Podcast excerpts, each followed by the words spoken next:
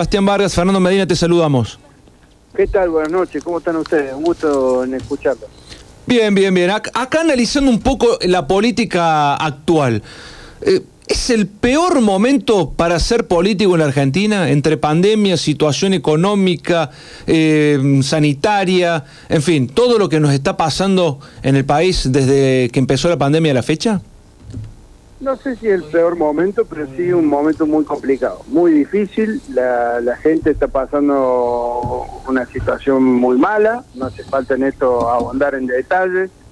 Lo que ha pasado desde el año pasado con, con la pandemia, con la salud, con el encierro, cómo ha afectado esto psicológicamente a las personas, ni hablar de cómo les ha afectado si han perdido su trabajo, si han perdido un ser querido, si no han podido despedirse de ese ser querido. Entonces estamos ante una situación que no se vivió nunca, o por lo menos eh, desde hace un siglo que no se veía. Hay una pandemia que ha afectado la salud, que ha afectado la economía, que afecta lo social y que por supuesto termina afectando a la política. Diego, eh, ¿por, qué, ¿por qué cuesta tanto que la clase política tenga credibilidad? Y te explico, desde vamos del ejemplo más claro que tuvimos últimamente, desde que el presidente juzgaba y decía vamos a estar contra lo que eh, no cumple la regla, nada, y se arma una clandestina. Eh, bueno, vos mismo te lo estás respondiendo. Yo creo que es por eso. Ha, perdido credibilidad la, la, clase política, como así también la clase dirigencial, eh, que yo creo que en su totalidad, creo que hay una crisis de valores y mucho tiene que ver lo que ha hecho el, gobierno nacional. Eh, más allá de la pandemia, que por supuesto, insisto con esto, ha afectado, pero si vos tenés un presidente que dicta un decreto, que crea un nuevo tipo penal, que dice en los medios de comunicación de que va a ser durísimo en su aplicación y que se acabaron la, que se acabó la Argentina de los vivos, así decía el presidente. Y mientras decía todo eso, eh, vemos ahora que se hacían festejos de cumpleaños en la residencia de Olivo, bueno, entonces imagínense que pueden pensar los 30.000 argentinos que tienen una causa penal por incumplir eh, los decretos del ASPO. Eh, obviamente que no hay ahí una, una confianza en las instituciones, una confianza en la dirigencia, y creo que el, valor de la palabra del, presidente se ha devaluado en absoluto. Yo creo que eh, tiene una crisis muy grande eh, moral, política, social, y creo que todo esto se va reflejado ahora en las elecciones, tanto en las pasos como fundamentalmente en las generales, donde yo estoy convencido que la gran mayoría de la sociedad argentina le va a demostrar los grandes errores que ha cometido el gobierno nacional en estos casi dos años. ¿Qué pasó, Diego? Vos que estás eh, más cerca, que podés tener un contacto más estrecho por el entorno, ¿no? ¿Qué le pasó al presidente? ¿Por qué cayó en esta, en esta situación? Perdió la brújula. Perdió la brújula, tiene un problema de origen, que es algo que no se ha dado nunca en el mundo, que es que la vicepresidenta elija al candidato a presidente que después fue elegido por los argentinos, entonces hay una situación inédita porque todos sabemos que el poder formal puede estar en el presidente, pero el, poder real está en la vicepresidenta, en la cámpora, y por eso están los, sus, principales referentes en los lugares más importantes, en el PAMI, en la ANSES, en la Gobernación de Buenos Aires, en las principales este, comisiones del Congreso, digamos, los, legisladores del Frente de Todos fundamentalmente son, son de la cámpora. Entonces, sumado a ese problema de origen, sumado a las pésimas decisiones que ha tomado desde que se hizo cargo del gobierno, bueno, llega esta situación donde tenemos un presidente que eh, evidentemente que ha reconocido, por ejemplo, que ha cometido un delito, eso lo dice el artículo 53 de la Constitución Nacional, que es pasible de un juicio político, por eso se lo hemos iniciado, hemos presentado un proyecto, y es una vergüenza que eh, tengamos un presidente como Alberto Fernández en la Argentina. Bueno, te saco un minuto del tema presidencial, del tema nacional, para traerte lo que es el partido tuyo de origen, la Unión Cívica Radical, hoy el PRO, aquí en Córdoba. ¿Ustedes no creen, o eso es la óptica que uno tiene afuera, no creen que dan ventajas al estar dividido en cuatro y van a, van a ver quién es el candidato sobre una sola opción? Absolutamente. Yo entiendo que esta es una elección primaria y, que tiene que haber una discusión hacia adentro de los partidos, pero creo que el radicalismo perdió una oportunidad, yo lo digo como presidente del Comité Capital de la Unión Cívica Radical, es decir, presido a todos los radicales de esta ciudad, y lo he dicho, lo he dicho innumerables eh, veces, lo digo privado y públicamente, yo creo que hemos dejado pasar una oportunidad porque creo que esta discusión la deberíamos haber dado como partido, es decir, el, radicalismo debería haber podido consensuar y conformar una lista que compita dentro de Juntos por el Cambio con el PRO, con el Frente Cívico y con la coalición cívica, porque no somos lo mismo. Estamos participando de un frente electoral y es importante el frente electoral para dejar atrás el kirchnerismo, eso está más que claro, de la importancia que tiene la herramienta electoral, pero si vamos a, las bases ideológicas, filosóficas, a la historia y a lo que proponemos, no somos lo mismo. Entonces me parece que hemos confundido y hemos eh, perdido una gran oportunidad como radicales de, de poder dar esta discusión a fondo.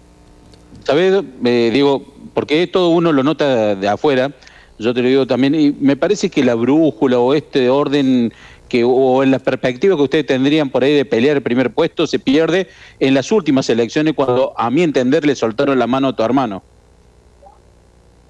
Sí, eso pasó, eso pasó, lo que pasó en el 2019 está más está más que claro, digamos, ¿no? El radicalismo eligió a su candidato y hubo algunos radicales que decidieron irse con el PRO evidentemente que el PRO en esa oportunidad no apoyó la decisión radical, pero bueno, eso, eso ya pasó. Me parece que lo importante es mirar hacia adelante.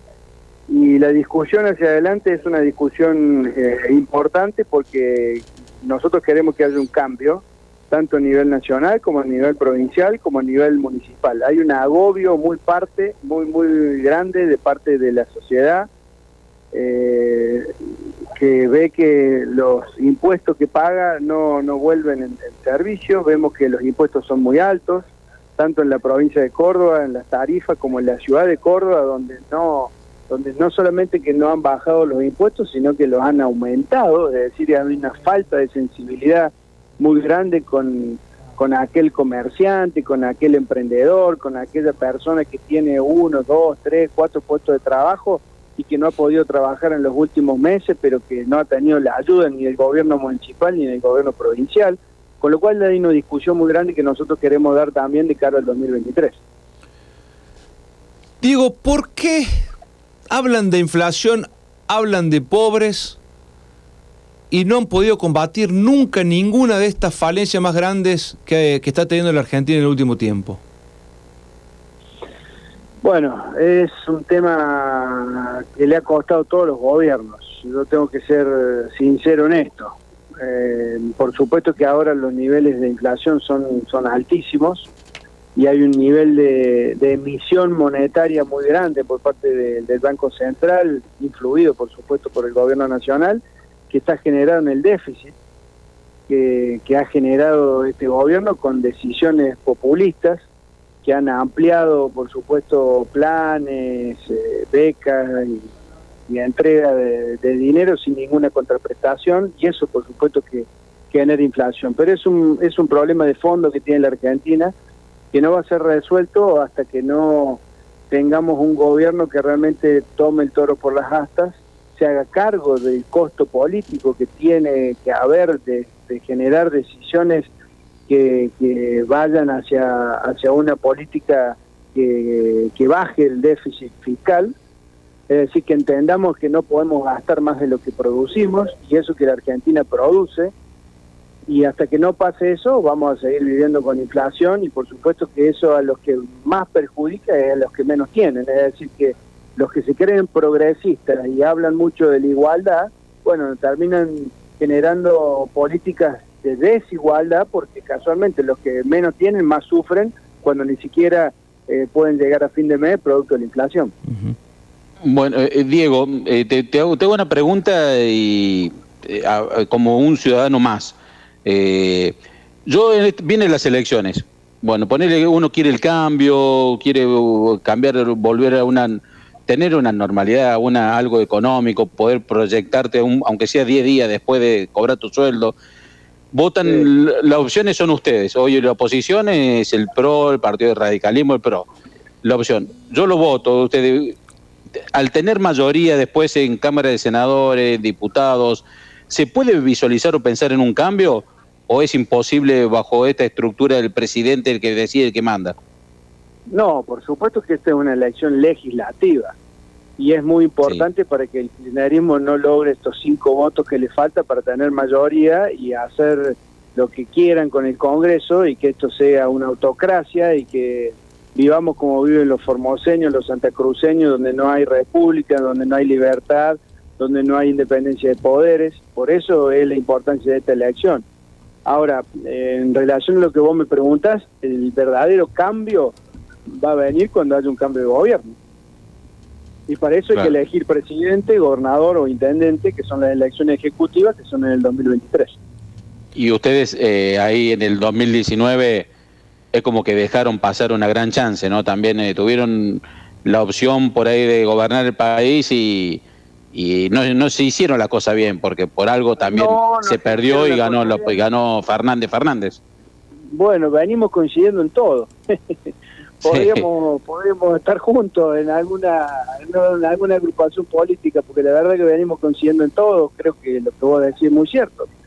Evidentemente que eh, eh, ese cambio que, muchos creímos que se iba a lograr en el 2015, eh, tuvo dos años de, buen gobierno, creo yo, hasta el 2017, y después faltó decisión política, faltó algunas cuestiones que tienen que ver con la economía, que no se hicieron, que tienen que ver casualmente con lo que hablaba recién, con bajar el, déficit fundamentalmente, y entonces la Argentina en ese momento se quedó sin financiamiento, tuvimos que recurrir al FMI y a partir de ahí aplicar políticas que, que fueron muy contractivas de la economía y que también tuvieron un, un efecto no deseado por parte de la ciudadanía y eso fue lo que le posibilitó al frente de todo volver al, gobierno. Pero más allá de eso, creo que en Juntos por el Cambio eh, va a haber nuevos liderazgos de cara al 2023. Yo creo que ahí el radicalismo se está parando de otra manera, sobre todo con la participación nueva en la provincia de Buenos Aires, que todos sabemos que es vital porque tiene el 45% del electorado del país. Y ahí está parado Facundo Manes, una persona prestigioso, un neurocientífico que ha puesto todo de sí para participar en política, que está dando una discusión hacia el interior de Juntos por el Cambio importante y que creo que nos va a dar mucha fortaleza a los radicales para, para discutir hacia adentro las candidaturas para el 2023. Diego, ¿hasta cuándo vas a ir Mario Negri? Hasta que la gente lo decida. No, no, no, no autocrítica en el político de decir, che, yo creo que hasta acá llegué, es mejor. Eh, eh, hace, unos días tuve la posibilidad de hablar con Baldassi y me dijo, eh, la política es como la fiebre, debería ser como la fiebre. Cuando vos estás con fiebre, estás enfermo, hacer reposo. Bueno, hay políticos que deberían hacer reposo. ¿No sería el momento de que se tome un reposito? Yo puedo hablar por mí, ¿no? Yo tengo mi segundo mandato y, no me presento a otra re reelección. Y bueno, hay algunos que sí, pero más allá de eso, yo creo que Mario Neira ha demostrado ser un excelente legislador. Tú. creo que nadie puede negar. Fernando Medina. Mensajes de la llamada. El bloque de manera extraordinaria. Antes. Es una persona que tiene una, gran experiencia legislativa y yo creo que es muy importante para que esté en el Senado en el Senado donde ahí está Cristina, donde se deciden muchas cuestiones, donde tiene mayoría y donde hace falta más equilibrio. Yo creo que una persona como Negri en este momento del país es verdaderamente importante. Diego, muchas gracias. Eh, la, última, eh, el, adoctrinamiento escolar, ¿qué, ¿qué, está pasando con esto también? Vos sos muy crítico de este tema. Es una locura, una falta eh, de respeto total hacia el alumno, una cosa que no tiene nombre, no, no, no, no tiene forma de poder justificarse algo así. Eh, yo cuando vi el video, este, lo primero que se me vino a la cabeza es que esa persona no está bien de la cabeza. Porque hablar de esa manera, sacarse de esa manera, imponer las ideas de esa manera, no es educar, no es generar pensamiento crítico, no es ni siquiera ser una persona educada, si hablamos de educación, ¿no? Eh, esto no puede pasar en la Argentina. Por eso nosotros estamos proponiendo la emergencia educativa, estamos proponiendo una serie de, proyectos que tienen que ver con garantizar la educación pública y que por supuesto no, no existan este tipo de hechos que son absolutamente repudiables y, que esperemos que eh, la provincia de Buenos Aires en ese caso tome carta en el asunto y suspenda esta docente. Diego, ah, ahí. Perdón. Sí, dale Fer. Perdón, la última, la última para Diego, cortito contento con talleres. Para terminar de otra forma la nota. Oh, feliz. Feliz con el matador, feliz, feliz, feliz. La verdad que sí. Ayer este fue un partido difícil porque estudiante juega, el ruso Cialinski eh, parece como esos entrenadores del calcho que hacen el catenacho, ¿no? Ahí muy trabado. Pero bueno, taller es locura y pasión, así que estamos felices por eso. Bueno, mandale saludos a tu hermano, ya vamos a charlar con él en algún momento también. Bueno, cómo no, cómo no. Diego, muchísimas gracias, eh, éxito y...